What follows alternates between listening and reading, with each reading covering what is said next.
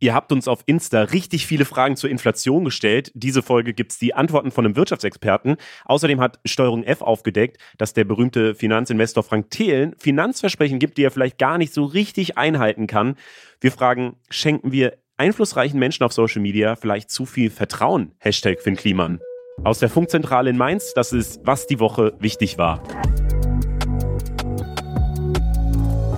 Hi, ich bin Leo Braun. In diesem Podcast machen wir einen Haken hinter die Woche. Was waren die wichtigen Diskussionen? Was ist das große Bild hinter der ganzen Nachrichtenflut? Was war witzig und was können wir aus der Woche vielleicht mitnehmen? Dafür hole ich mir immer Einschätzungen von Expertinnen und Experten und diskutiere die mit einem Gast, der vielleicht nochmal eine ganz neue Perspektive geben kann. Und diese Perspektive kommt diesmal von Luisa Deller. Luisa moderiert bei Funk die Talkshow Deep und Deutlich. Außerdem ist sie Moderatorin, Podcasterin und erfolgreiche Geschäftsfrau, zum Beispiel auf Instagram. Wir sprechen ein bisschen über die Welt der Sinn Influencer. Im großen Thema geht es dann aber auch um ein ganz anderes Thema, nämlich Germany's Next Topmodel und die Frage, was könnten da jetzt eigentlich für Konsequenzen gezogen werden aus der ganzen Kritik. Das ist der Funk-Podcast. Let's go.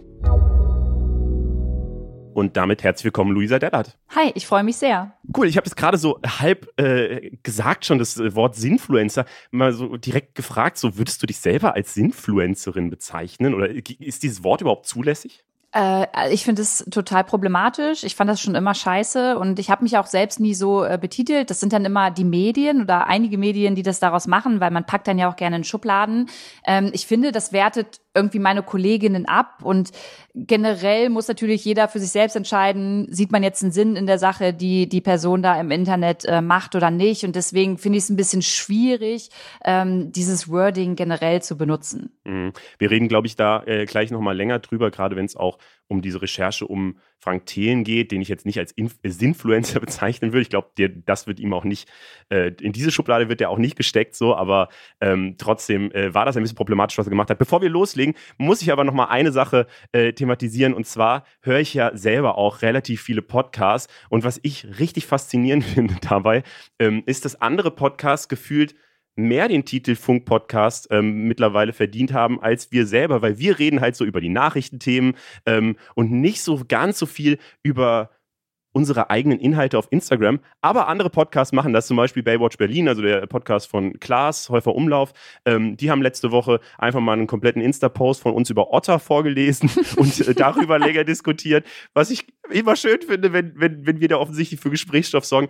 Und aber ganz extrem passiert es beim Hobbylos-Podcast, das ist der Podcast von Rezo und Julian Bam. Ähm, den höre ich tatsächlich auch in der letzten Zeit relativ häufig, weil die einfach mindestens jede zweite Woche über irgendwelche Inhalte von uns reden. So, also wirklich einfach Posts vorlesen, sich dann darüber austauschen. Da ging es um die verrücktesten Abkürzungen und äh, über irgendwelche äh, Posts über Sex und Geschlechtsteile und sonst irgendwas. Und die gehen sie dann so durch und äh, informieren dann ihre Leute auch darüber, was ich irgendwie, ich finde es cool, weil mittlerweile sagen sie auch dazu, dass sie unsere Posts machen. Aber jetzt haben sie uns am Samstag in der äh, letzten Folge auch eine Challenge gestellt und ich habe die dann äh, Samstag mittags irgendwann gehört. Ähm, und zwar äh, lesen sie auch einen Post vor ähm, und sagen dann, yo, da hört doch jemand vom Funk Instagram-Kanal zu und äh, die sollen jetzt mal eine besonders schwere Challenge machen ähm, und dann diskutieren die halt darüber, was für ein äh, Post uns so richtig, welche Recherche uns so richtig zum Schwitzen bringen könnte. Und da vielleicht, falls ihr das hört, Julian Bam und so, es ist nicht so schwer zu recherchieren, wenn man mehrere Fakten über irgendwas recherchieren soll. Also die sind dann so bei Fakten über die Lücke zwischen dem großen C und dem C daneben und so.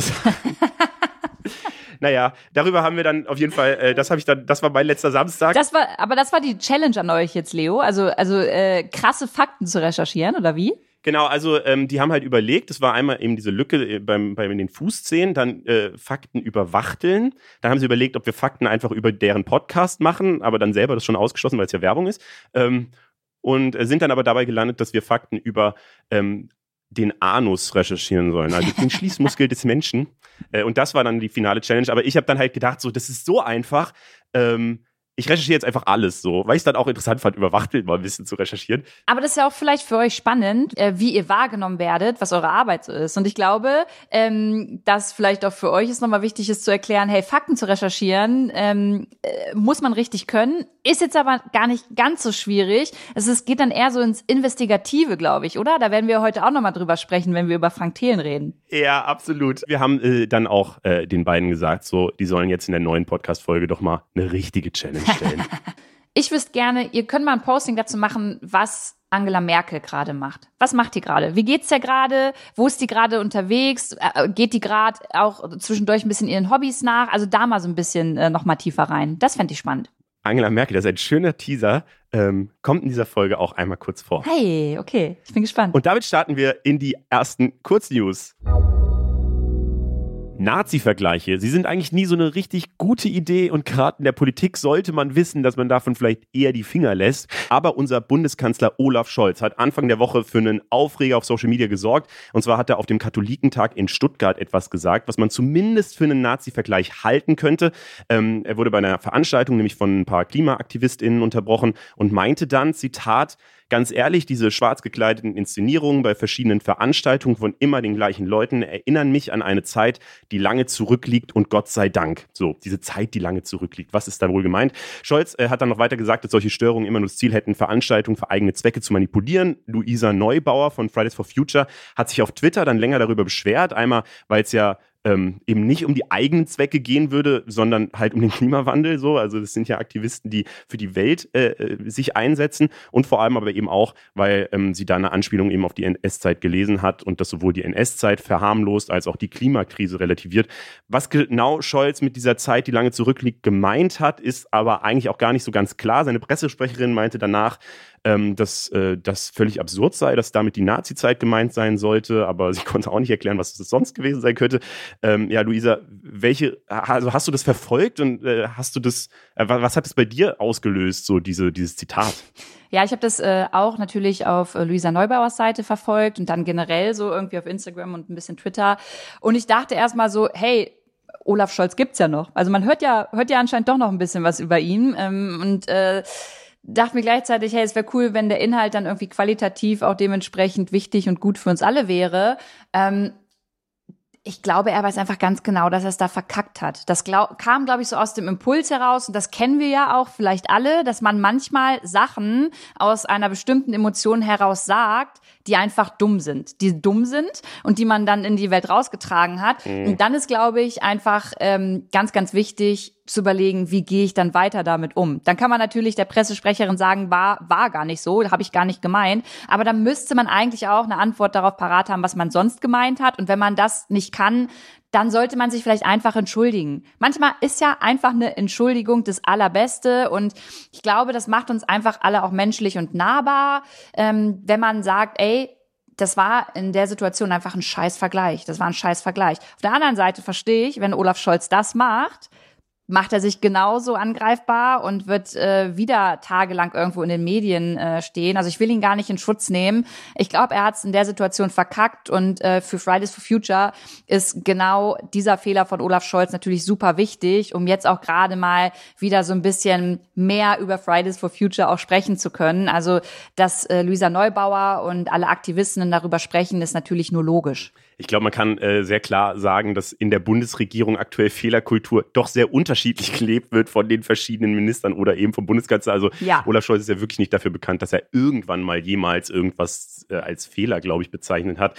Ähm, man muss fairerweise auch noch kurz dazu einordnen, die Tagesschau hat mal ein bisschen hinterher recherchiert, was er sonst noch mit dunkler Zeit gemeint haben könnte, wo schwarze Leute Veranstaltungen ähm, äh, gecrashed haben und in den 90er, 1970er Jahren gab es tatsächlich so radikalisierte Studentengruppen, also die spät 68er irgendwie, ähm, die bei so Veranstaltungen auch gecrashed haben. Und das könnte er theoretisch auch gemeint haben. Ähm, aber gerade so diese Formulierung, die dunkle Zeit und so, das ist, ich glaube, in Deutschland schon relativ klar meistens zugeordnet. Naja. Ja, wie gesagt, ey, einfach danach überlegen, äh, also äh, in dem Sinne muss er eigentlich über das Krisenmanagement danach denken, wie das funktioniert mit seinem Team und da muss man einfach überlegen, wie macht man das in Zukunft? Einmal was in die Welt hinaus posaunt, das geht halt nicht mehr weg. Und dann ähm, sollte man überlegen, sagt man jetzt gar nichts dazu oder einfach mal sagen, ey, das war scheiße, ähm, kommt nicht nochmal vor. Zurück nach Westerland. Seit Mittwoch kann man mit dem 9-Euro-Ticket durch Deutschland fahren. Ich bin gestern mit der S-Bahn nach Frankfurt gefahren, habe damit mein Ticket schon wieder rausgeholt, also den Preis, den ich investiert habe. Viel wichtiger ist aber natürlich eine Frage was geht eigentlich auf Sylt? Das ist ja in den letzten Monaten oder Wochen äh, schon zu einem richtigen Meme geworden, dass ganz Deutschland sich irgendwann im Sommer nach Sylt aufmachen könnte und die Insel verwüstet oder so. Ähm, wir haben es tatsächlich direkt einfach mal gemacht so. Also Annika Müller, äh, die macht gerade Volo-Station bei uns und äh, ist am Mittwoch, am ersten Tag dieses 9-Euro-Tickets, gleich mal mit dem Zug ähm, von Köln nach Sylt gefahren, zusammen mit einer Kollegin von der Zeitung, um das Ganze mal zu recherchieren, wie es so aussieht auf der Insel. Und äh, das ist ihre Geschichte. Einmal vorweg, wir haben tatsächlich auf unserer Reise noch die Punker getroffen, vor denen Sylt so große Angst hatte. Die haben nämlich gesagt, nö, wir wollen die Insel nicht den Reichen überlassen. Aber von vorne, eigentlich lief unsere Reise ziemlich gut. Ähm, wir hatten bis Hamburg nur eine Verspätung und da haben wir unseren Anschluss Gott sei Dank trotzdem noch bekommen. Am Ende haben wir es nach fast zwölf Stunden nach Sylt geschafft. Und wir hatten tatsächlich in jedem Regio einen Sitzplatz. Dadurch ging's. Deshalb auch die Empfehlung, an einem Mittwoch nach Sylt fahren kann man machen, wenn man unbedingt will. Ich würde es aber vielleicht nicht in den Ferien oder ähm, am Wochenende tun. Ja, und dann in Sylt am Strand ähm, war es irgendwie leer. Also die, die ganzen Party-People, die da erwartet wurden, die waren noch nicht da. Vielleicht waren wir auch wirklich zu früh. Wir haben da nicht viele Leute getroffen, nur in den Cafés saßen Leute, aber ich glaube, das waren dann doch eher die typischen Sylt-Urlauber und nicht die 9-Euro-Ticket-Urlauber. Und ähm, die Punker, die wir in Itzehoe getroffen hatten, die nach Sylt wollten, die saßen dann abends am Strand und haben Lagerfeuer gemacht. Aber am Ende waren das auch nur ungefähr 15 Leute, die da saßen. Also ja, wer weiß, ähm, wie es dann in den Sommerferien aussieht. Das war jetzt ja auch erst der erste Tag. Ja, also die Lage auf Sylt ist erstmal noch entspannt, Gott sei Dank. Aber Luisa, ähm, damit nicht alle äh, nach Sylt fahren jetzt in den nächsten drei Monaten, wo dieses Ticket äh, gültig ist, was ist denn so dein Deutschland-Geheimtipp, den man jetzt mal auschecken könnte? Oh, da mache ich, da mache ich jetzt Eigenwerbung äh, für meine für meine Heimat. Der Harz, der Harz ist super schön. Da kann man, uh. äh, da kann man noch mal hinfahren, ein bisschen wandern gehen. Da gibt's auch schöne Seen in der in der Nähe, äh, nette Menschen. Ich weiß gar nicht, ob es den Märchenwald noch gibt, aber der Harz ist eigentlich auch immer ein gutes Reiseziel. Gerne wieder. Ich habe was gemacht, was äh, immer gefährlich ist, wenn man im Internet unterwegs ist. Und zwar habe ich mir Bewertungen von unserem Podcast durchgelesen. Bei Apple Podcast kann man ja so Kritiken äh, zu Podcasts schreiben, anders als bei Spotify. Und ein paar finden uns da ganz toll. Das freut mich natürlich. Ein paar finden uns zu laut oder zu jugendsprachlich. Das tut mir natürlich äh, herzlich leid. Meine Lieblingsbewertung war aber von letztem Sonntag die hier. Und zwar äh, steht da Top Podcast gerne wieder. Es sind auch fünf Sterne, also alles gut. Äh, die Begründung ist aber geil, weil er schreibt, perfekt, um den Straßenlärm auf dem Arbeitsweg zu übertönen und dabei auch noch was zu lernen. Ich habe mir direkt gedacht, ich will mehr solcher Bewertungen haben. Wofür ist dieser Podcast perfekt? Also was kann man machen? So perfekt zum Staubsaugen, keine Ahnung, perfekt zum Gurkensalat schneiden, perfekt zum, ich weiß nicht genau, was man, was man alles machen kann mit diesem Podcast. Ähm, ja, weiß nicht. Luisa, was war denn so das skurrilste Feedback, was du vielleicht schon mal bekommen hast? Das skurrilste Feedback? Ähm Boah, damit erwischst du mich jetzt natürlich. ich, ich krieg viel, viel böses Feedback tatsächlich. Also ähm, gerade wenn es um Feminismus und Hate und so geht, aber skurril. Also äh, manche kritisieren mein Pony, manche kritisieren meine Hosen, die ich anhabe, und manche kritisieren, äh, dass mein Stuhl nicht schön aussieht. Also da ist eigentlich alles dabei. Wenn du in der Öffentlichkeit stehst, dann ähm, bist du einfach der Mülleimer für viele. Ja, das, äh, das kennen wir von Funk auf jeden Fall auch. Und es ist immer, äh, glaube ich, nicht mehr so ganz ernst zu nehmen als Kritik, wenn es um die Äußerlichkeiten geht. Also spätestens dann kann man, glaube ich, äh, ignorieren. My dog stepped on a bee. Das ist nur eines der Zitate, äh, die aus dem Medienereignis des Jahres rausgefallen sind. Der Verleumdungsprozess von Johnny Depp und Amber Heard.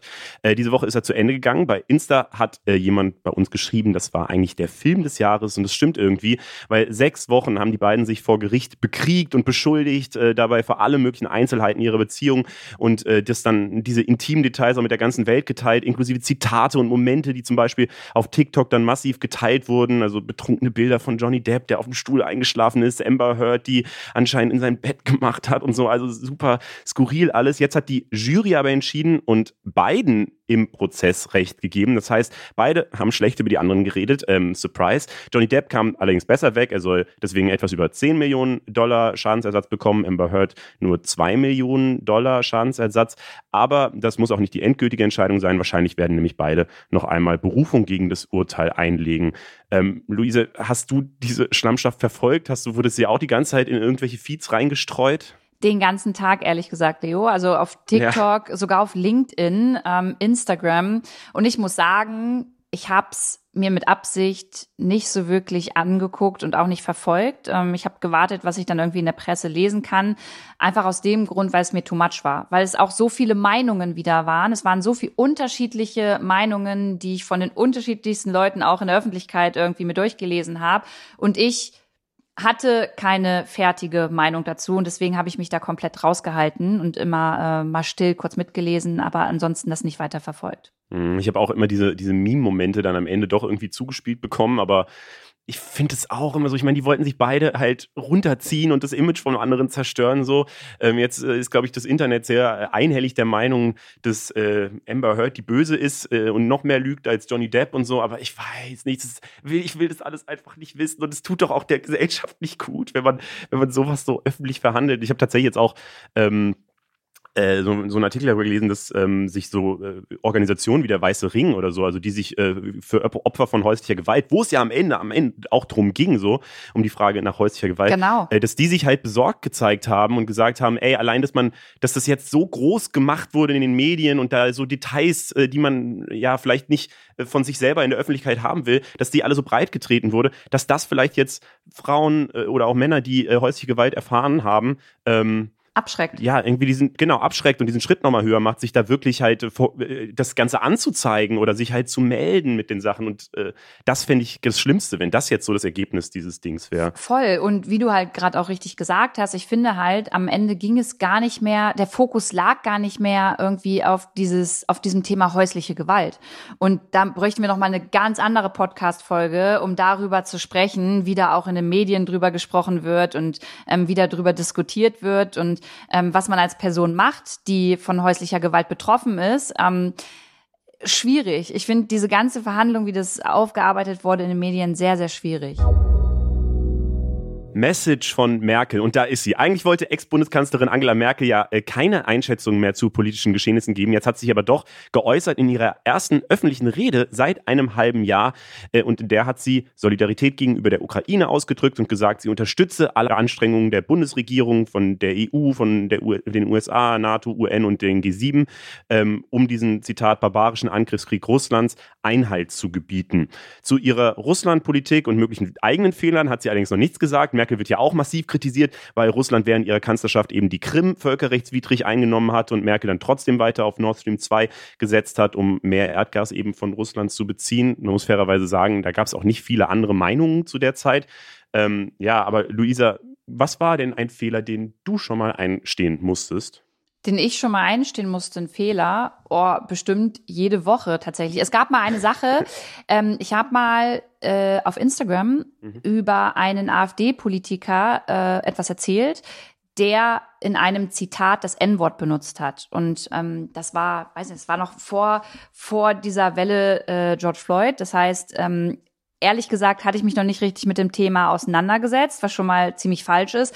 Und auf jeden Fall hatte ich sein Zitat ähm, wiedergegeben und ich habe das N-Wort ausgesprochen, mhm. ähm, was was heutzutage, also rückblickend total dumm und das war auf jeden Fall ein absoluter Fehler und ich habe es total verstanden, dass ich dafür kritisiert wurde und wenn man so einen Fehler gemacht hat, dann muss man da auch Konsequenzen draus ziehen und das aufarbeiten und das habe ich dann natürlich auch gemacht. Ja, ich glaube, das ist das Wichtigste und äh, das ist ja schon mal auf jeden Fall voll gut, dass du ähm, da dann halt wirklich Konsequenzen gezogen hast und das jetzt auch noch reflektieren kannst. Wir kommen mal zu den Themen, die, äh, wo wir ein bisschen deeper gehen. Unser Funkreportageformat Steuerung F hat mal wieder eine relativ heftige Recherche rausgehauen. Im neuesten Video haben zwei Reporter die Geschäfte von Frank Thelen unter die Lupe genommen und dabei nicht nur Gutes gefunden. Frank Thelen ist einer der größten Finanzinvestoren Deutschlands, bekannt zum Beispiel aus der TV-Show Die Höhle der Löwen und er inszeniert sich auch auf Social Media ziemlich erfolgreich, oft äh, so ein bisschen als der deutsche Elon Musk, äh, wobei das auch, glaube ich, ironisch so ein bisschen gezogen wird, dieser Vergleich, aber ebenso als dieser visionäre Unternehmer verkauft er sich. Jetzt hat er auch so getan, als wollte er auch den kleinen Leuten mal helfen und hat einen sogenannten Publikumsfonds ins Leben gerufen, also so ein Paket aus verschiedenen Aktien, die seine Firma auswählt und wer eben Anteile an diesem Fonds kauft, hofft dann wahrscheinlich, dass sich das Geld vermehrt und diese Hoffnung, die hat Frank Thelen so richtig geschürt und das klang alles auch schon etwas dubios, würde ich sagen. Deswegen hat unter anderem unser Reporter Timo Robben von Steuerung F das Ganze mal durchrecherchiert und äh, ja, er hat mir erzählt, was er dabei rausgefunden hat. Wir haben uns in erster Linie mit dem Fonds von Thelen auseinandergesetzt. Das Interessante dabei sind vor allem seine Erwartungen. Er spricht davon, dass die Unternehmen in dem Fonds ihren Wert verdreifachen können, wenn sie sich nicht sogar verzehnfachen. Das ist natürlich eine ziemlich steile Ansage. In unserem Interview sagt er dann, dass er davon ausgeht, dass er mit 95 Prozent seiner Aussagen recht behalten wird. Auf viele Kleinanleger wirkt das dann wie ein Versprechen, dass sie also mit diesem Fonds sehr, sehr viel Geld verdienen können. Dabei ist das mit einem unglaublichen Risiko verbunden. Und Thelen hat eine Geschichte mit Kleinanlegern. 2017 hat er schon mal um Kleinanleger geworben für das Modelabel von Flörke. Damals hat er in einem Video gesagt, er sei ein glücklicher Investor. Insgesamt hat die Kampagne für das Unternehmen 1,2 Millionen von Kleinanlegern eingesammelt und uns liegt ein Notarvertrag vor, der nahelegt, dass Thelen zu dem Zeitpunkt, als er das Video gemacht hat, also um die Kleinanleger geworben hat, offenbar schon verkaufen wollte. Er war zu dem Zeitpunkt also offenbar kein glücklicher Investor mehr. Also mutmaßlich nicht ehrlich zu den Kleinanlegern. Auf jeden Fall ist das Unternehmen nach der Kampagne insolvent gegangen und die Anleger haben ihr Geld verloren. Und es gibt auch noch einen weiteren, ähnlichen Fall. Wieder hat Thelen in einem Video geworben, wieder ist die Firma insolvent gegangen. Vor dem Hintergrund, dass er gerade so viel Geld von Kleinanlegern für seinen Fonds einsammelt, ist das für uns schon bedenklich. Ja, die beiden haben dann für die Reportage auch mit Finanzexperten gesprochen. Ähm, ich wollte deswegen von Timo jetzt auch noch wissen, ähm, ja, wie man eben diesen Fonds und diese Versprechen von Frank Thelen äh, bewerten kann. Wir waren in Frankfurt an der Börse und haben da mit mehreren Börsenmaklern gesprochen. Alle sagten uns, dass sie seine Gewinnprognosen für nicht glaubwürdig halten. Darauf haben wir Frank Thelen natürlich auch angesprochen. Er sagte zu uns unter anderem, das sei ein deutsches Mentalitätsproblem. In Amerika würde so eine Umfrage wahrscheinlich zu einem anderen Ergebnis kommen. Allerdings waren wir auch da und haben auch da nachgefragt, also an der Wall Street. Und auch da waren sich alle einig, dass die Erwartungen, die Thelen an den Fonds hat, überzogen sind. Am Ende muss man natürlich abwarten, wie der Fonds sich entwickelt. Wir sind sehr gespannt, wie es in drei Jahren aussieht. Fakt ist aber, in den letzten sechs Monaten kannte der Kurs des Fonds nur eine Richtung, und zwar nach unten. Er hat in diesem Zeitraum 44 Prozent an Wert verloren. Ja, und das ist mehr als andere, weil wer jetzt ein bisschen auf äh, den DAX oder auf die Aktien guckt, äh, weiß, dass in den letzten sechs Monaten, glaube ich, sehr viele Aktien an Wert verloren haben. Aber diese minus 44 Prozent ist deutlich äh, größerer Absturz als andere Aktien in dem Zeitraum. Selbst risikoreiche Aktien in dem Zeitraum äh, hingelegt haben. Ja, der Reporter äh, Timo Robben war das über Frank Thelen. Ich finde es schon heftig, dass er sowas äh, ja öfter durchgezogen hat und seine Fans dann trotzdem ihm weiter vertrauen und investieren. Und äh, ja, bei mir hat dann direkt so eine Alarmsirene geklingelt, muss ich sagen. Und zwar habe ich ähm, auch ein bisschen an Finn Kliman gedacht. So, das war ja die große Diskussion von vor ein paar Wochen. Ähm, auch hier ist es ein Typ, dem viele Leute vertrauen, der viel Reichweite auf Social Media hat, der sich dann selbst gerne darstellt, so und der aber eben auch so tut, als würde er für bestimmte Werte einstehen, als würde er so für die Leute das machen, ähm, die äh, ihm dann vertrauen und ähm, wo am Ende bei rauskommt, dass vielleicht diese eigenen Werte oder die, die Leute, seine Community, die ihm dann doch gar nicht so wichtig waren, sondern ähm, dass er vielleicht doch lieber Geld verdienen möchte.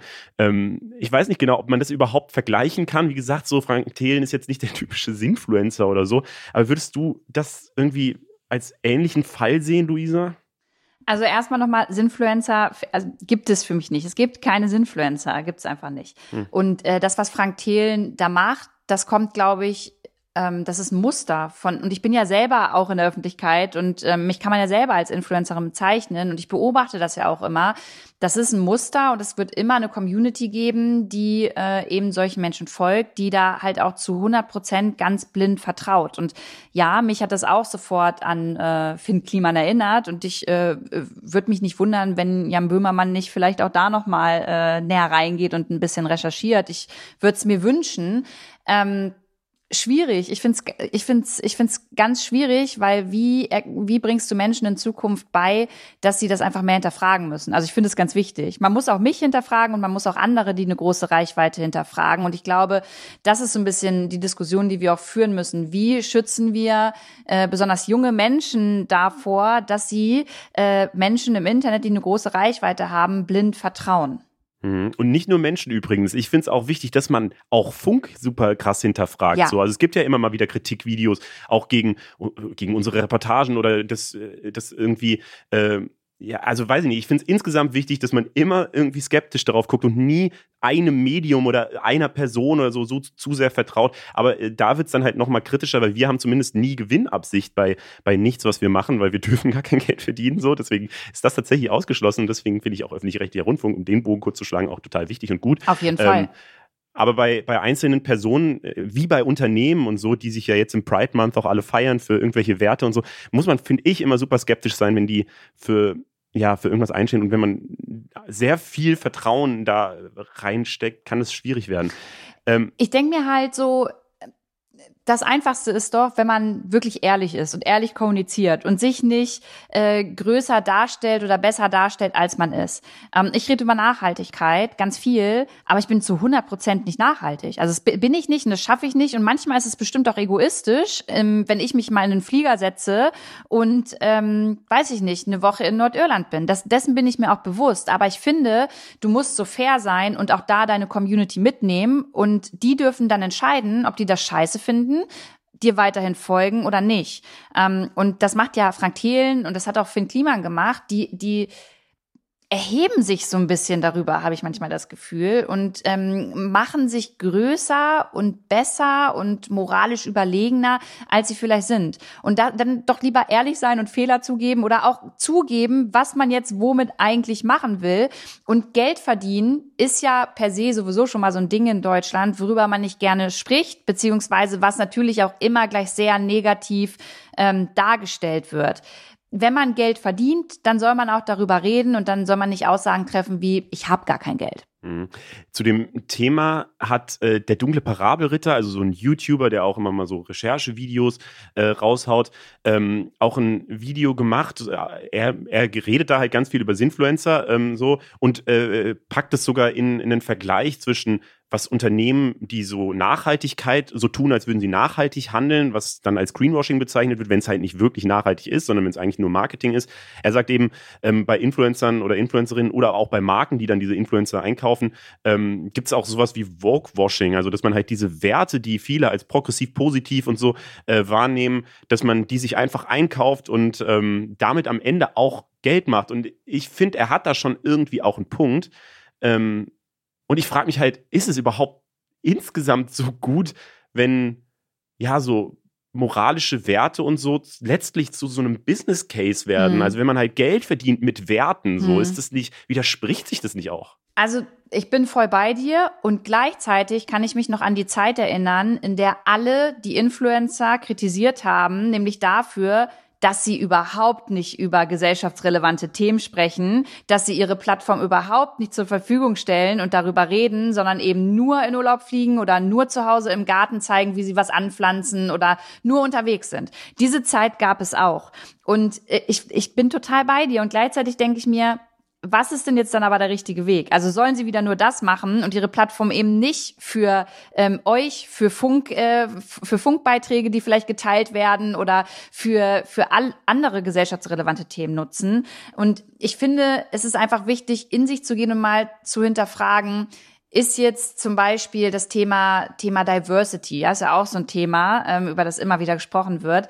Ähm, sollte ich jetzt als weiße Luisa Dellert ähm, damit wirklich Geld verdienen oder zum großen Teil nicht lieber meine Reichweite abgeben und dann mal Leute sprechen lassen über Diversity auf meinem Account? Also weißt du, da ist so ein bisschen eher, glaube ich, so der Punkt, bei dem man sich hinterfragen muss, wie man das nutzt. Aber dass man natürlich sich mit Nachhaltigkeit ähm, oder auch Feminismus auseinandersetzt im Privaten, wie auch dann auf dem Account und dann ähm, Unternehmen auf einen zukommen, ja, so funktioniert's leider. Und da muss man sich halt überlegen, Influencer äh, löschen ähm, aus, aus dieser Gesellschaft kannst du nicht mehr, die sind halt da. Also was wäre der richtige Weg? Das hat mir zum Beispiel in dem Video vom Parabelritter ein bisschen gefehlt.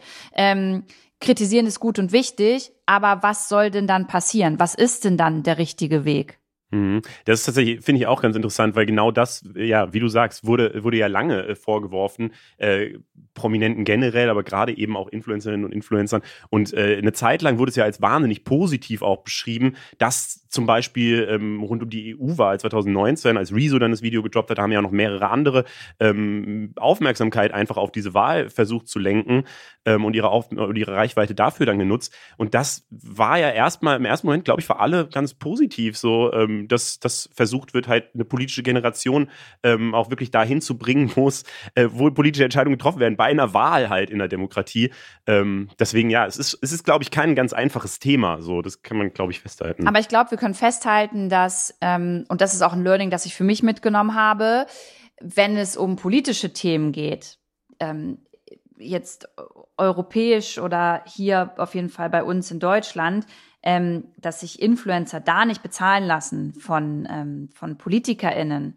Oder aber auch, ähm, und da, da muss ich mich selbst auch kritisch hinterfragen, ähm, vom, vom Ministerien hm. Das, glaube ich, sollte tatsächlich getrennt werden voneinander. Und da sollte man so ein bisschen aufpassen, dass man da nicht mehr ähm, reingerät. Und wenn du sagst Fehler, also ich würde mich selber kritisch hinterfragen, dass ich ähm, in der Vergangenheit mit der, mit der EU mal zusammengearbeitet habe und dafür Geld bekommen habe und auch für die Corona-Warn-App Werbung gemacht habe, ähm, damals, als sie neu draußen war und auch dafür Geld bekommen habe. Also natürlich muss auch ich mich da kritisch hinterfragen. Wobei die Corona-Warn-App ja die gute App war im Vergleich zur Luca-App, aber das, das nur nebenbei. das, äh, äh, ja, ähm, ich find's mh, halt wichtig, dass wenn man für Werte einsteht, öffentlich, gerade mit einer Reichweite, dann hat man eben auch diese Verantwortung. Und ich glaube, dann muss man diese Werte auch leben, weil wenn man dann irgendwie, wenn dann so ruchbar wird, dass man nur so tut, als fände man diese Werte wichtig, aber im nächsten Moment äh, zieht man da dann Geld raus oder so, dann finde ich, wird's immer schwierig, weil das sofort die Glaubwürdigkeit ja komplett runtersetzt. Und ich glaube, gerade wenn man wenn so äh, der eigene ja, Einfluss oder die Reichweite darauf baut, dass man eben glaubhaft ist, als Influencer ist das ja nun mal so ein Ding, wenn man für Werte steht, ähm, ja, dann muss man das tatsächlich auch irgendwie durchziehen. Aber äh, lass mal nochmal über einen kleinen anderen Punkt reden, ähm, zum, zum äh, Video von Finn Kliman. Der hat ja am Wochenende nochmal so ein Entschuldigungsvideo gepostet ähm, und du schreibst dazu, ähm, dass, dass es eben eine Fehlerkultur ist, die du wahnsinnig wichtig findest und deswegen erstmal gut ist, dass, äh, dass er so ein Entschuldigungsvideo rausgehauen hat. Kannst du das ein bisschen erklären? Hm, ja, ich habe mir nicht mehr die Kommentare danach äh, durchgelesen, aber ich habe ziemlich viele ähm, Nachrichten danach bekommen, dass ich mich löschen soll oder auch sterben gehen soll nach diesem Kommentar. Ähm, Welcome to the Internet, ey, das ist so schlimm. Vielleicht, ich hätte ich hätte vielleicht natürlich, äh, äh, wo ich mitgehe, ist, dass viele gesagt haben, dass kein Fehler, das ist keine Fehlerkultur, sondern Krisenmanagement. Das stimmt auf der einen Seite und ich möchte mich nicht falsch verstanden wissen. Ich kenne Finn Klima nicht persönlich. Ich hatte nie mit dem was zu tun. Ähm, ich finde es unterirdisch, wie krass der sich selber in den Himmel gefeiert hat. Dann noch sagt, er hat keine Kohle, was äh, das Letzte ist, was stimmt. Auf der anderen Seite denke ich mir halt bei sowas immer, also nicht nur generell bei Finn Kliman, sondern generell, ab wann, ab wann darf sich ein Mensch entschuldigen und ab wann darf der weitermachen? Also muss man, muss man sich erst umbringen?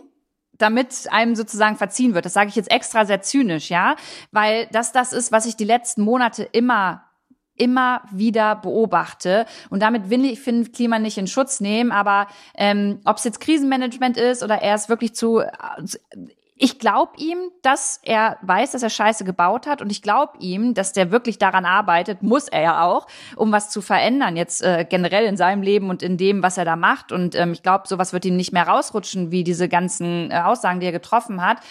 Also ab wann darf man den jetzt auch wieder machen lassen? Und war und und muss ich den jetzt ähm, per se Scheiße finden oder darf ich nicht auch als öffentliche Person sagen, hey, ich glaube dem das, dass der jetzt was ändern will und ich fand das scheiße und ähm, das sage ich dann auch öffentlich und krieg gleichzeitig halt Antworten darauf, wie geh sterben. Also da läuft halt generell in unserer ähm, Diskussionsfehler, Krisenmanagements, in dieser ganzen Kultur einfach etwas schief. Und ich fand das Video von Jan Böhmermann und seinem Team krass gut recherchiert Finde aber auch gleichzeitig, dass man immer dran denken muss, dass da natürlich auch Entertainment dahinter steckt und ähm, dass durch dieses Entertainment an manchen Stellen vielleicht auch immer an den falschen Stellen diskutiert wurde, wie mit diesem Spruch, Krise kann auch geil sein. Da hätte man über andere Themen noch tiefer bei Finn Kliman eintauchen können. Und deswegen, ja, habe ich das runtergeschrieben und dafür natürlich auch mein Fett wegbekommen.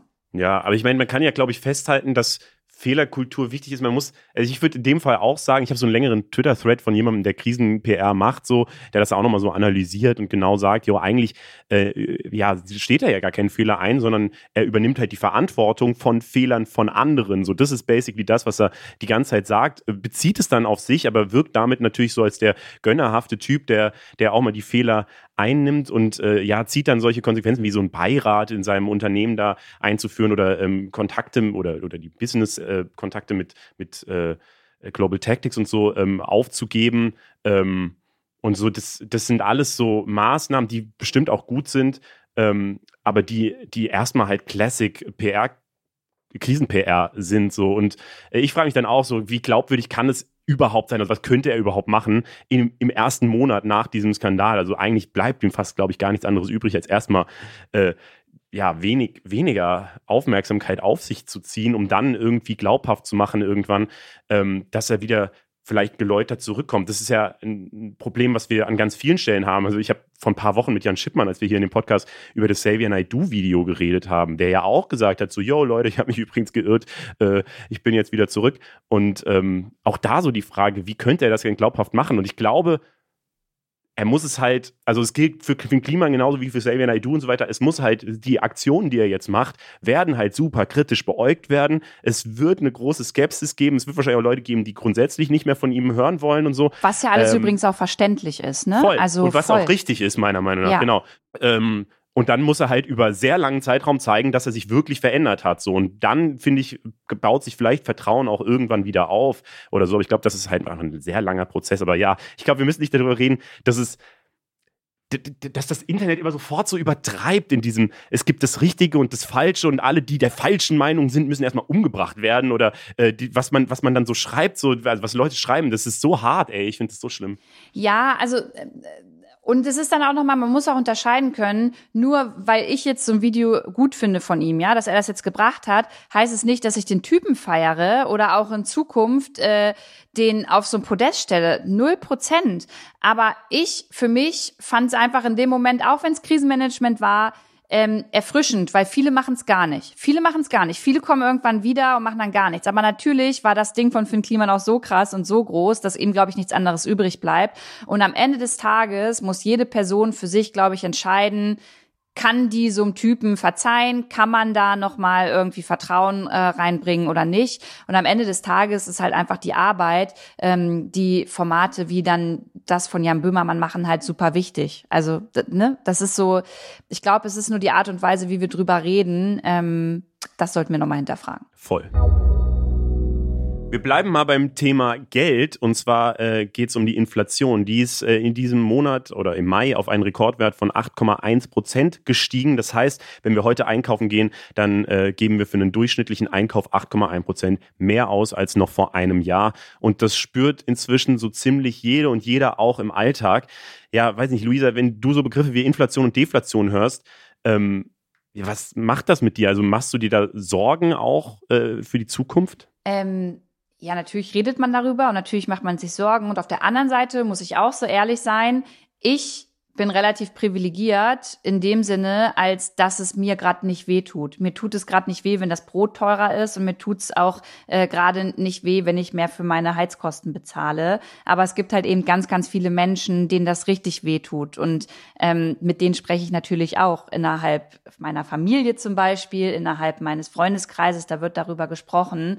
Und natürlich sind da ganz viele Sorgen, ähm, die dahinter stecken.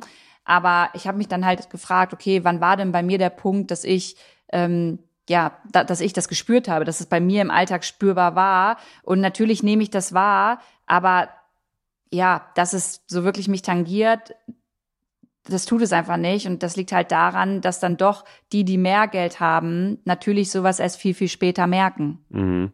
Ähm, wir haben am Donnerstag bei uns auf Instagram mal eine Story dazu gemacht, wo wir wirklich einfach unsere Community gefragt haben. Und man muss wirklich sagen, ähm, ich meine, wir haben einen Account mit 1,2 Millionen Abos. So, ähm, wenn wir so eine Umfrage in der Story machen, dann, dann antworten da immer zehntausende Leute so. Also das ist einfach richtig viel, was da ankommt.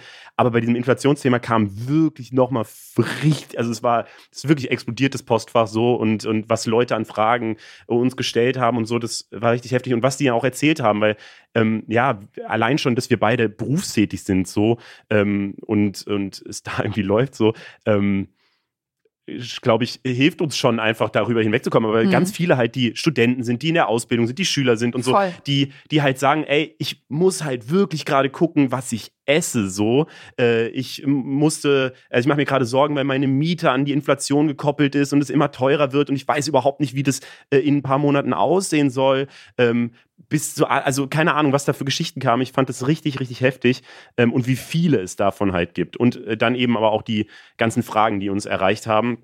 Ähm, und da wollen wir so ein paar einfach jetzt durchgehen. Ich habe das mit Moritz Zimmermann, der äh, für unser äh, Finanzformat Your Money auf TikTok ähm, ja, hinter den Kulissen sitzt und äh, die ganzen Themen recherchiert ähm, die, und der wirklich Plan von, von diesen Wirtschaftsthemen hat, so, ähm, mit dem habe ich darüber mal gesprochen und dem einfach die Fragen mal weitergeleitet. Die erste ist, ähm, glaube ich, die wichtigste, hört das mit der Inflation eigentlich irgendwann mal wieder auf? Wenn die Frage irgendwann enthält, dann habe ich eine gute Nachricht. Ja, das hört irgendwann wieder auf. Allerdings dauert es noch ein bisschen. Im Mai lag die Inflation in Deutschland bei 7,9 Prozent. Die Preise gingen also im Schnitt um fast 8 Prozent hoch. Das ist der höchste Stand seit 1952. Da wart ihr alle noch nicht geboren. Das liegt vor allem an steigenden Energiepreisen, an Nahrungsmitteln. Und Energiepreise ist eine ganz schlechte Nachricht, denn wenn die steigen und den Durchschnitt anheben, dann haben damit in der Folge noch viele andere ein Problem. Unternehmen, die produzieren, äh, Lieferungen, das betrifft quasi alle. Das betrifft nicht nur dich und mich zu Hause, das betrifft alle. Dazu kommen Lieferengpässe noch von Corona. Es gibt eine sogenannte Geldflut, also viel zu viel Geld ist in den Märkten. Krieg gibt es auf der Welt. Also es gibt viele, viele Gründe, warum es weiter teurer werden wird. Das ist die schlechte Nachricht. Auf Sicht wird es vielleicht nicht mehr so viel teurer werden wie bislang. Also im Moment geht es richtig steil rauf mit den Preisen. Das wird sich vielleicht ein bisschen entspannen. Und eine gewisse Inflation ist ja auch gesund. Also die Europäische Zentralbank, die möchte gerne zwei Prozent Inflation jedes Jahr haben. Das gilt als gesund für unser Wirtschaftssystem. Und da werden wir allerdings noch eine ganze Weile drüber legen. Also die schlechte Nachricht, es geht leider weiter rauf mit den Preisen. Es gibt eine Umfrage immer, die macht das IFO-Institut unter Unternehmen. Die fragen immer, wollt ihr in den nächsten Monaten die Preise erhöhen? Und da ist auch eine schlechte Nachricht verborgen. 58 Prozent der Unternehmen, die die befragt haben in Deutschland, wollen in den nächsten Monaten ihre Preise erhöhen. Ist ja ganz klar, wenn du jetzt ein Fahrradhersteller bist, hast auch steigende Energiepreise bei der Produktion deiner Räder, dann musst du irgendwann eben auch an der Preisschraube drehen, um das wieder reinzuholen. Und das haben eben noch nicht alle gemacht und da ziehen immer mehr nach und das wird noch Monate so weitergehen. Allerdings, wie gesagt, die Inflation wird nicht mehr so schnell steigen wie jetzt aktuell. Das sagt Moritz Zimmermann, äh, Finanzexperte vom Hessischen Rundfunk. Und ähm, die andere Frage, die ganz, ganz oft kam, ist, ähm, okay, wenn es jetzt diese Inflation gibt, und es ist ja nicht realistisch, dass jetzt die Sachen wieder billiger werden, irgendwie, falls sie mal vorbei sein würde, ähm, sondern es wird halt auch weiterhin teurer werden. Das heißt, das, was nötig ist, ist ja, dass die Löhne nachziehen, also dass man dann halt mehr verdient. Und äh, ja, deswegen die zweite Frage, wann passiert das denn? Jetzt die Löhne ziehen jetzt schon nach. Das Problem ist, die Löhne steigen nicht so stark, wie die Preise steigen. Das heißt, am Ende bleibt weniger übrig. Du hast weniger Kaufkraft, so heißt das. Du hast also weniger, was du mit der Summe X kaufen kannst. Trotzdem, es gibt gute Signale, die Löhne steigen, Gewerkschaften wittern ihre Chance. Ausgerechnet die Discounter Aldi und Lidl preschen vor, sagen Mindestlohn, 12 Euro steigt der im Oktober. Wir zahlen jetzt schon 14 Euro. Das sind schon Signale, die zeigen, es geht auch mit den Löhnen nach oben und das ist auf jeden Fall Teil dieser Bewegung. Kleiner Wermutstropfen, einfach mal überlegen, wenn du in einem Unternehmen arbeitest, wo du jetzt eine Lohnerhöhung kriegst, dann hat dein, dein Arbeitgeber mehr Kosten. Dann wird der auch wieder die Preise erhöhen für die Produkte, die ihr in dem Unternehmen produziert. Denn sonst kann er sich das nicht leisten. Ja, und die äh, nächste Frage noch ist, äh, wie effektiv sind denn diese staatlichen äh, Regelungen, äh, die es jetzt gibt? Die Frage ist, für wen effektiv? Für dich persönlich kann das nämlich super effektiv sein, wenn du es nutzt. Nehmen wir mal an, du bist gerade mit deinem Abi fertig geworden, hast ein bisschen Leerlauf, bevor das Studium losgeht oder was auch immer du machen willst, eine Ausbildung. Dann investiere sofort 27 Euro in diese drei 9-Euro-Tickets und du hast drei Monate Zeit zu reisen, Abenteuer zu erleben, so günstig wie noch nie. Wenn du allerdings Ökonomen fragst, finden die diese Regelungen effektiv, sinnvoll gegen die Inflation, dann finden die das nicht so pralle, weil die halt vorübergehen. Die sind begrenzt auf, ein, auf eine gewisse Zeit und danach geht es wieder rauf mit den Preisen und so richtig wirkungsvoll äh, ist das dann laut dieser Experten wahrscheinlich leider nicht. Ja, und als letzte Frage noch, ähm, wie könnte man denn jetzt sinnvoll äh, dieser Inflation entgegenwirken? Beim Thema Inflation muss man eins wissen es gibt eine sogenannte persönliche Inflation. Also das, was ihr immer da lest, diese ominöse Zahl im Moment 7,9 Prozent, das ist irgendein Durchschnittswert. Der bemisst sich nach bestimmten Kriterien, was da in so einen Warenkorb reinkommt. Das hat mit deiner Realität, die du persönlich erlebst, nicht unbedingt so viel zu tun. Das heißt, wenn du das nutzt, wenn deine Lebenssituation das hergibt, was nicht so stark im Preis steigt, dann hast du natürlich eine wesentlich geringere Inflation und das hast du natürlich ein bisschen auch selbst in der Hand. Mit deinem Konsum, mit deinem Verhalten, das kannst du steuern. Wenn du jetzt also zum Beispiel normalerweise mit dem Auto unterwegs bist und jetzt sagst, okay, drei Monate stelle ich mich um, ich lasse das Auto stehen, ich fahre Bahn und investiere 27 Euro. Dann wirst du mutmaßlich sparen, denn 27 Euro für Benzin, das ist nicht mal eine Tankfüllung. Damit kommst du nicht so weit. Musst dir halt dann vielleicht auf der Gegenseite ein bisschen überlegen, welche Bücher du einpackst für die Zeit, die du dann in der Bahn verbringst. Ja, und ich glaube, das äh, sehen Ökonominnen und Ökonomen jetzt gerade schon, dass ähm, ja, ganz viele Leute ihre, ja, ihre Gewohnheiten verändern mit dem, was sie kaufen. Vielleicht da ähm, als Fra letzte Frage zu dem Thema an dich, Luisa, nochmal. Ähm, du setzt dich ja viel für so bewussten und nachhaltigen Konsum ein. Ähm, glaubst du, dass das jetzt bei der Inflation so ein bisschen unter die Räder kommt, also dass die Leute sich dann eben doch nicht mehr für das Nachhaltige oder das Bioprodukt oder so entscheiden, sondern äh, dann doch zum billigsten greifen müssen. Gerade so Fleisch und so weiter wird ja extrem teuer, so dass man da dann vielleicht ja, lieber nicht verzichten will, sondern lieber billiger nimmt, oder? Mm, ja, also auch beim Thema nachhaltiger Konsum ist es ja so, dass eher die, die ein bisschen mehr Geld haben, da im Supermarkt ähm, als Stimmzettel gefühlt auch was reißen können, weil die, die das Geld haben, denen tut es nicht weh, das Biofleisch zu kaufen und denen tut es auch nicht weh, vielleicht mal die Hafermilch zu nehmen, die noch ein bisschen teurer ist als die Kuhmilch. Weißt du, was ich meine? Das, das ist das hm. Ding. Ich glaube, ähm, auch jetzt, dass das äh, immer noch möglich ist und die, die halt äh, einkommensschwächer bisher waren, auch ähm, jetzt sich nicht mit dem Thema nachhaltiger Konsum richtig auseinandersetzen können. Die können es gar nicht. Die gucken, die müssen jeden Euro umdrehen und ähm, das ist ja ganz normal, dass sie dann nicht schauen, hey, kann ich das Biofleisch nehmen, ähm, wenn sie überhaupt Fleisch kaufen wollen. Und das wird auch in Zukunft so sein. Wir machen noch mal eine kleine Kurznewsrunde. Verwechslungsgefahr. Die Türkei heißt auf Englisch Turkey. Turkey heißt aber auch auf Englisch Truthahn. Und das findet der Präsident Erdogan anscheinend nicht so cool. Ich habe auch in einem Artikel der NZZ gelesen, dass gerade vor allem für ihn ein Problem sein könnte, dass wenn man beim Handy halt Turkey eingibt, dass dann ja oben diese Vorschläge kommen, was man gemeint haben könnte und dass dann auch immer das Truthahn-Emoji vorgeschlagen wird. Ja, seine Regierung hat auf jeden Fall jetzt die Vereinten Nationen und andere internationale Organisationen offiziell dazu aufgefordert, künftig nicht mehr Turkey zu sagen, sondern den türkischen Namen Türkei zu verwenden. Ähm, das Argument, diese Bezeichnung drücke Kultur, Zivilisation und Werte der türkischen Nation am besten aus. Ja, ob das auch so umgesetzt wird, das bleibt abzuwarten. Aber tatsächlich haben so Exportprodukte aus der Türkei, da steht jetzt schon nicht mehr Made in Turkey drauf, sondern Made in Türkei. Ähm, Luisa, was würdest du gerne mal umbenennen? Was würde ich gerne umbenennen? ähm, oh, wenn ich jetzt das Straßenthema reinbringe, dann, äh, dann, dann, dann kriegst du eine schlechte Bewertung hier, glaube ich, in dem Podcast. Von daher. Straßenthema? Äh, ach so, ach so, ah ja, okay, ich verstehe. Äh, dass, dass man verschiedene Straßen umbenennt, genau. weil sie vielleicht problematische Namen haben richtig, von Leuten, die richtig. gar nicht so cool waren in der Vergangenheit. Richtig, genau. Von daher äh, lassen wir das Thema doch lieber. ich würde dazu lieber ganz gerne noch einen Satz sagen. Ich fände es schön, wenn ähm, dieser Elan, der jetzt da ist bei der Namensänderung, auch bei anderen Themen vielleicht stattfindet. zum Beispiel, wenn es um geflüchtete Menschen oder so geht. Das wäre doch mal toll. Das wäre ein Ding. Hm. Ausnahmezustand. Seit Donnerstag geht es in England richtig rund. Vier Tage lang wird das 70-jährige Thronjubiläum der Queen gefeiert. Los ging es erstmal mit einer fetten Militärparade mit über 1000 Soldaten und einem Royals-Auflauf. Sogar Prinz Harry und Herzogin Meghan waren dabei und die treten ja eigentlich offiziell gar nicht mehr für den Palast auf. Aber wenn eben die Oma seit 1952 regiert, dann kann man sich schon mal sehen lassen anscheinend. Und äh, einfach mal zum Vergleich. Angela Merkel wurde erst 1954 geboren, also zwei Jahre später. Und äh, während der Amtszeit der Queen waren einfach 14 britische PremierministerInnen im Amt. Äh, und wenn man sich fragt, wie viele Bundeskanzler und Bundeskanzlerinnen waren denn ähm, im Amt in der Zeit, kann man ganz einfach sagen, alle. Es waren einfach, sie hat einfach alle erlebt. Äh, ja, stell dir mal vor, du das ist so krass, den, oder?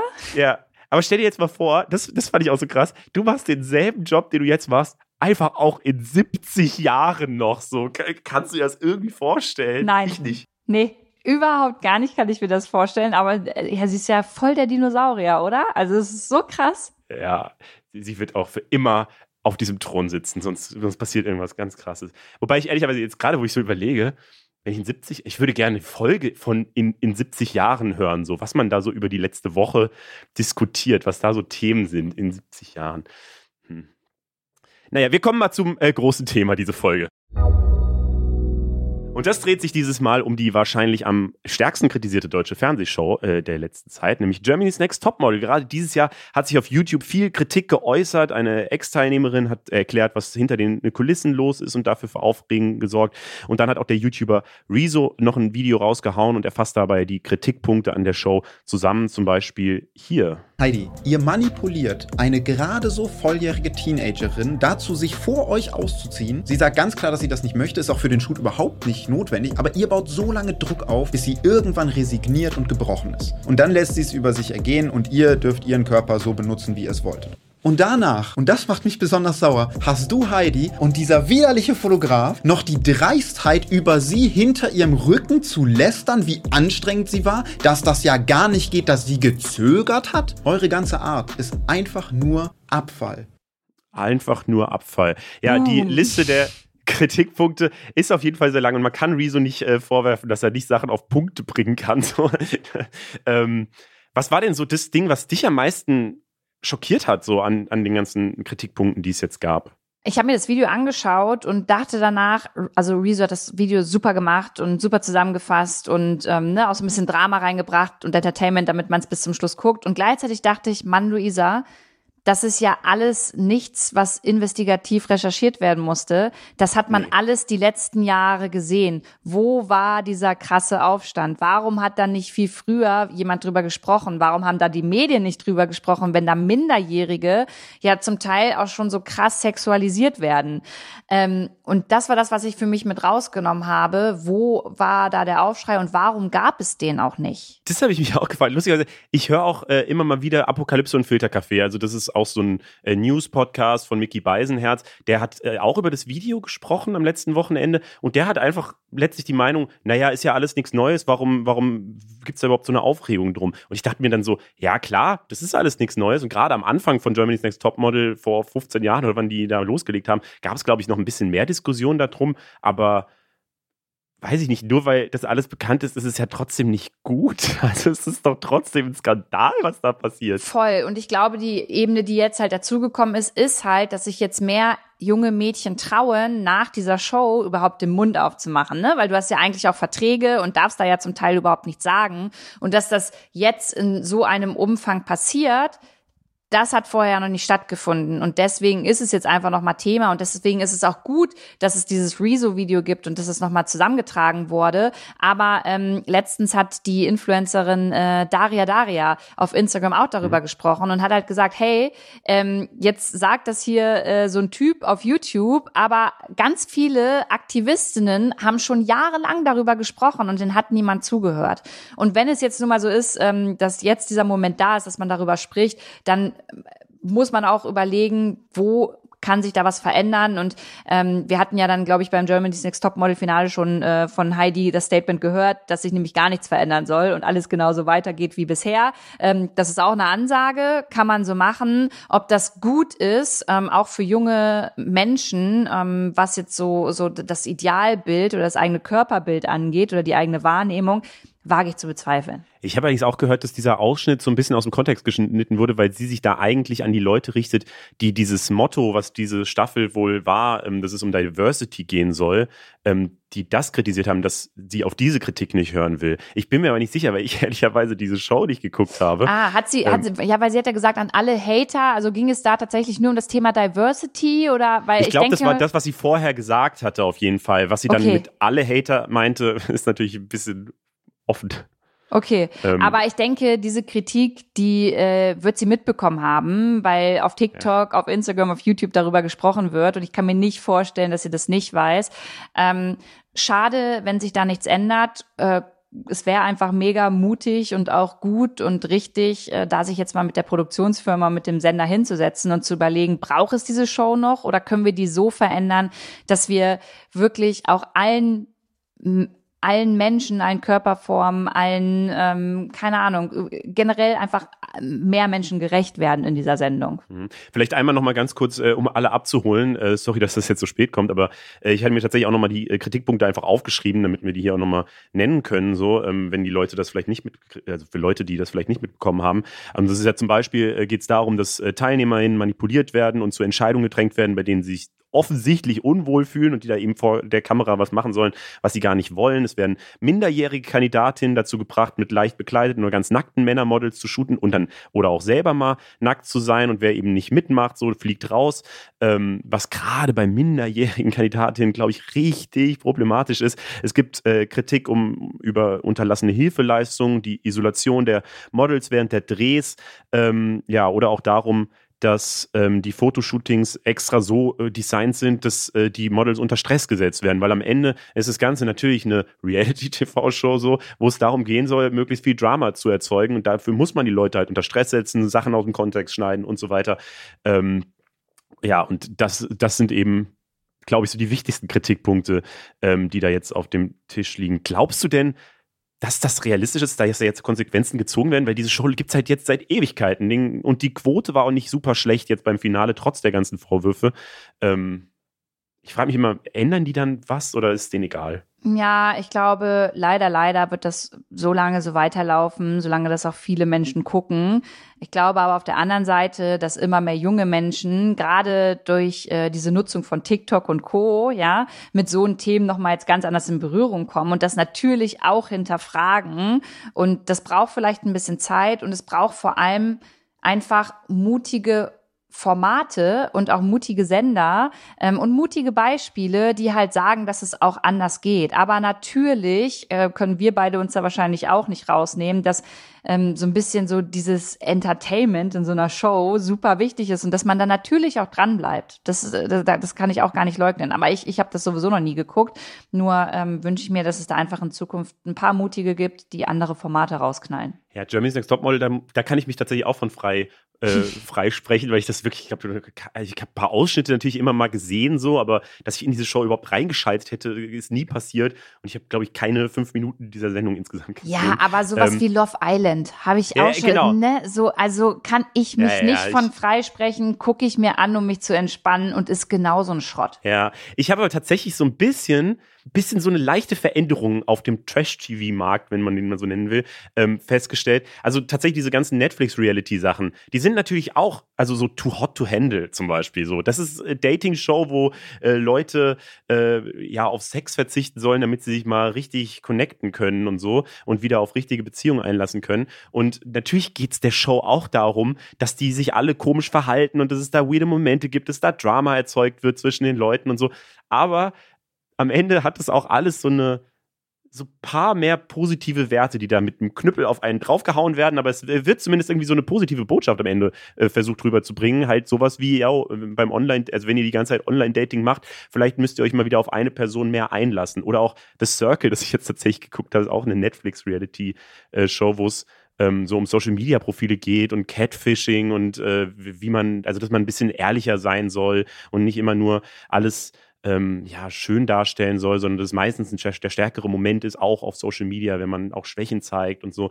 Ähm, und irgendwie finde ich es ganz interessant, weil das, diese amerikanischen neueren äh, Reality-TV-Shows so, dass die alle mit so ein bisschen mehr Moral und Werten halt tatsächlich um die Ecke kommen. Glaubst du, das ist tatsächlich so ein Trend? Mm, naja, wenn, dann wäre es ja auch da sind wir jetzt natürlich wieder bei dem Thema, ist das ein Trend, ja. damit die damit mehr Kohle machen, ne? Aber gleichzeitig fordern wir das ja auch. Also wenn es ein Trend ist, dann ist es auf jeden Fall einer, der wichtig irgendwo ist, damit mehr Leute, die noch gar nicht über diese Werte nachgedacht haben, überhaupt erstmal mitgenommen werden. Und da wären wir jetzt wieder bei dem Thema, ist ja bei Influencern irgendwo auch so, ohne dass ich die da in Schutz oder mich da auch in Schutz nehmen möchte. Habe ich gerade auch gedacht, als ja. du das mit Wieso gesagt hast, dass er ja kritisiert wird, weil er halt auch ein Typ ist, so, dass das dann von ihm kommen muss, aber gleichzeitig er nimmt seine, äh, seine Reichweite Reichweite und gibt da Aufmerksamkeit auf diese Problematik. Kriegt natürlich auch natürlich, viel Kohle, ne, wieder genau, für das, das, Video, ja. Genau, auch das lässt seine Insta-Follower wachsen und äh, er kriegt viel Geld für das Video selber und so. Also es ist, äh, glaube ich, das ist so ein ganz verrücktes, ganz verrückte Zeit, in der ja. wir da leben. Ja. Ähm, und man merkt, glaube ich, dass es da wirklich nicht komplett schwarz oder weiß gibt und dass man sich vielleicht manchmal irgendwo erstmal in der Mitte treffen muss und das auch noch nicht zu Ende ausdiskutieren kann. Also ich, ich habe da keine ähm, finale gefestigte Meinung.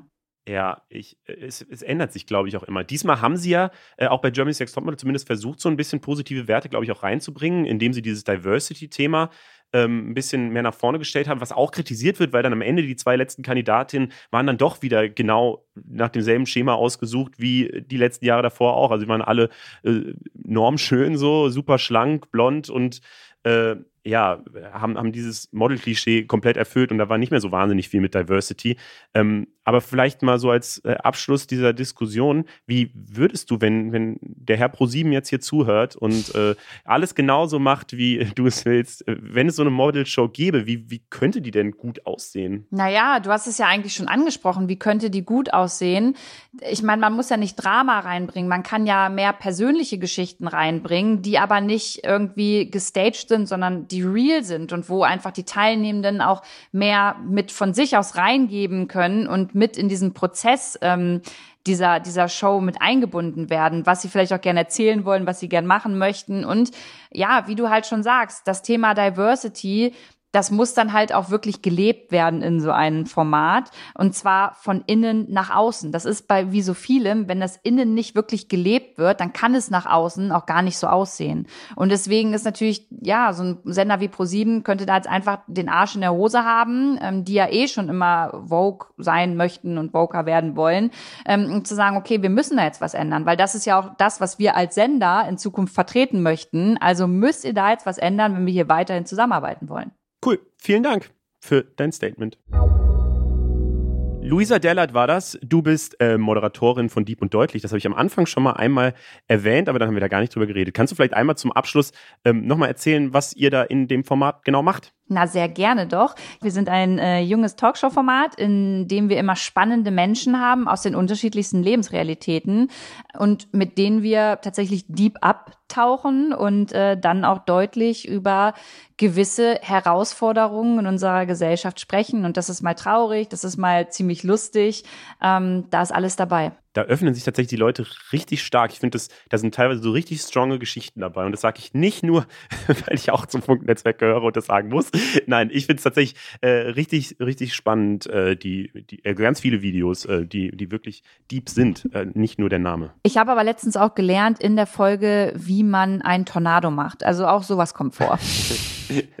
er geht ja auch deep auf eine Art ja, irgendwie ja, ein bisschen. Ja, auf jeden Fall. Ich habe zum Ende auch noch eine kleine Empfehlung aus dem Funknetzwerk. Und zwar ging es ja diese Folge mehrfach ums Geld. Passend zum Thema wollte ich euch ein neues YouTube-Format vorstellen. High Performer Henning heißt das. Ist eine ganz coole Mischung aus äh, Wirtschaftstheorie auf der einen Seite und Humor auf der anderen Seite. Äh, die Zielsetzung des Kanals ist so ein bisschen ironisch, dass man äh, ins Mindset der oberen 1% kommen soll und man da eben auch eine gute Portion Do-it-yourself Wirtschaftskriminalität mitbekommt. So, aber man lernt in den Videos tatsächlich was zu den Persönlichkeiten aus der Wirtschaftswelt und Finanzwelt Finanzwelt, zu Unternehmen und Ereignissen äh, und auch teilweise einfach Fachbegriffe. Also ich finde es ähm, ein unterhaltsames Format, was tatsächlich auch so ein bisschen ähm, einem das äh, so spielerisch vermittelt. Das ist richtig cool. Link gibt es natürlich äh, zu beiden Formaten in den Show Notes. Vielen Dank, Luisa, dass du am Start warst. Ich danke dir. Und danke euch allen, dass ihr dabei wart. Mein Name ist Leo Braun. Wir sind Funk. Funk ist ein Angebot von ARD und ZDF. Und äh, die Infotiere diese Woche waren Alpentiere. Deswegen seid kurz leise. Hier ist nämlich das süßeste Alpentier der ganzen Welt, das Murmeltier. Ciao!